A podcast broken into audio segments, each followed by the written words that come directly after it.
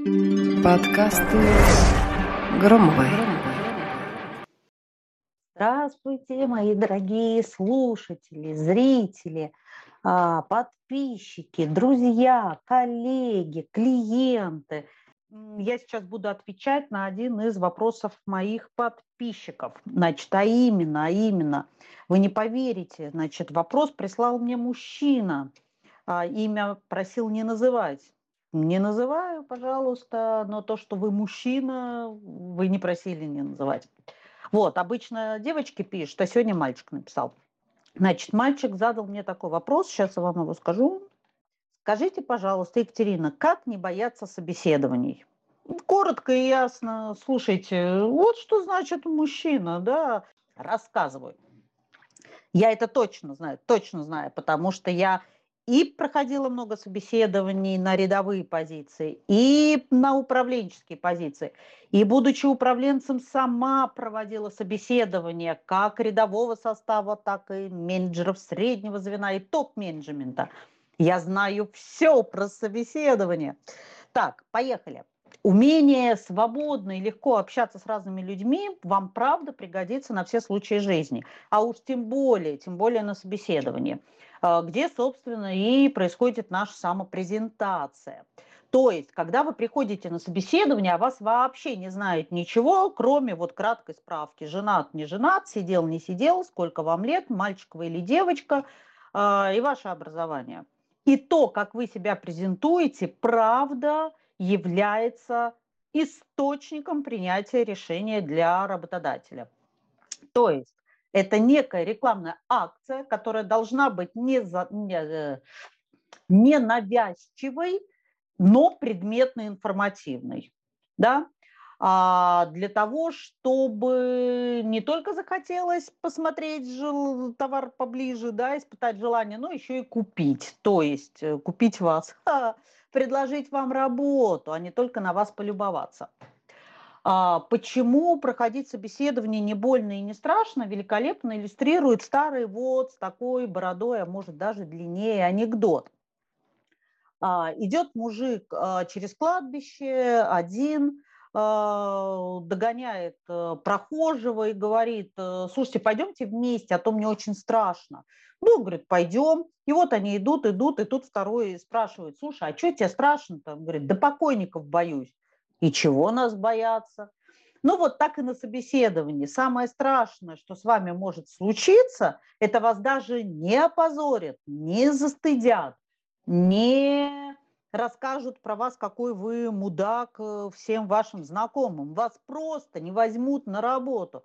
Но знаете, наверное, это иногда и к лучшему. Кто знает, какие перспективы ожидают вас, когда вы закроете за собой дверь этой мерзкой конторы – в которую вас не взяли работать. Но, значит, а, психологи советов не дают, и я, кстати, этой этике очень следую, но сегодня, сегодня я вам дам совет, я вам дам несколько советов, записывайте. Значит, важные условия, важные условия для того, чтобы не бояться собеседований. Первое. Взяли ручки, записывайте. Нужно знать, чего вы сами хотите это правило всегда срабатывает на 100%. Покажите работа, э, раз, раз, работодателю какую-то логичную последовательность своих действий. То есть ваше резюме не должно говорить «возьмите меня хоть куда-нибудь, очень хочу работать». Поэтому в графе «претендую на должность» должно быть что-то из одной сферы. Там бэк-менеджер, а, секретарь, а, администратор на ресепшн, но ни в коем случае э, через запятую экспедитор, кассир, кладовщик, помощник руководителя. То есть, когда вы сами не можете определиться с тем, в чем вы лучше и можете себя предложить, а, лучше напишите несколько резюме. Такую возможность, правда, некоторые сайты для поиска работы предоставляют. Второе, надеюсь, вы успели записать, а, не убирайте ручку, записывайте дальше. Второе, если нет диплома в выбранной вами сфере, но очень хочется, то можно а, порадовать потенциального работодателя какими-нибудь курсами, ну или хотя бы каким-либо опытом. Ну, портфолио в этом направлении непременно стоит все-таки завести.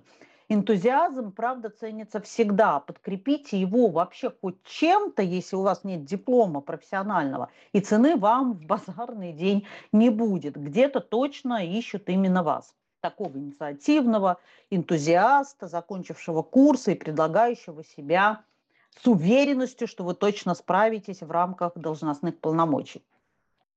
Третье. Черкайте. Дальше, значит, презентабельный внешний вид.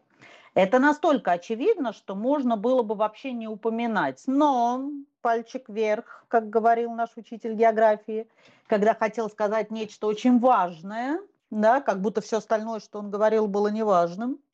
А, но а, многие совершают такую ошибку. Часто первое собеседование происходит онлайн, и кандидат в белой рубашке улыбается в объектив своего же телефона, а на заднем плане кот лакает из вашей чайной кружки с грязным ободком или на заставке компьютера танчики на паузе.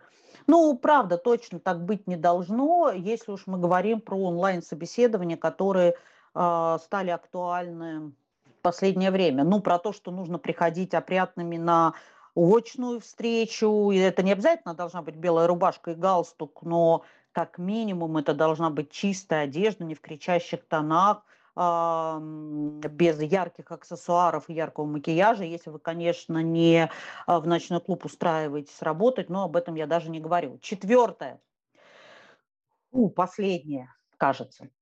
Значит, качество побеждает количество. А, если у вас уже было несколько, не одно, несколько провальных интервью, и при мысли о следующем интервью вас а, прошибает пот и возникает дрожь в коленях, самое время остановиться, а, прислушаться к себе, направить вектор э, внимания на себя и совершить работу над ошибками. Садитесь и проанализируйте все свои действия и слова. Напишите на листочке, что вы считаете плюсом своего поведения и самопрезентации и что минусом. То есть оцените себя как бы со стороны внешним цензорем, цензоре, цензорем, цензором, в чем вы были не ок, да? А дальше проработайте свои минусы и вперед. Возраст – это опыт. Резкая смена деятельности – это динамичность мышления. А все неудачи – это бесценные уроки. Я вам искренне советую не останавливаться и хочется закончить лозунгом, лозунгом «И досилит дорогу идущий», вот. Ну, пусть правда это будет про вас. А, я не знаю ни одного случая, когда человек безрезультатно, динамично, системно искал работу и не нашел. Вот. Засим, прощаюсь с вами. Надеюсь, что эти минутки были для вас не только интересны, но еще и как-то полезны. С вами была Екатерина Громова в рубрике «Вопрос-ответ». Пока-пока. Подкасты Громовой.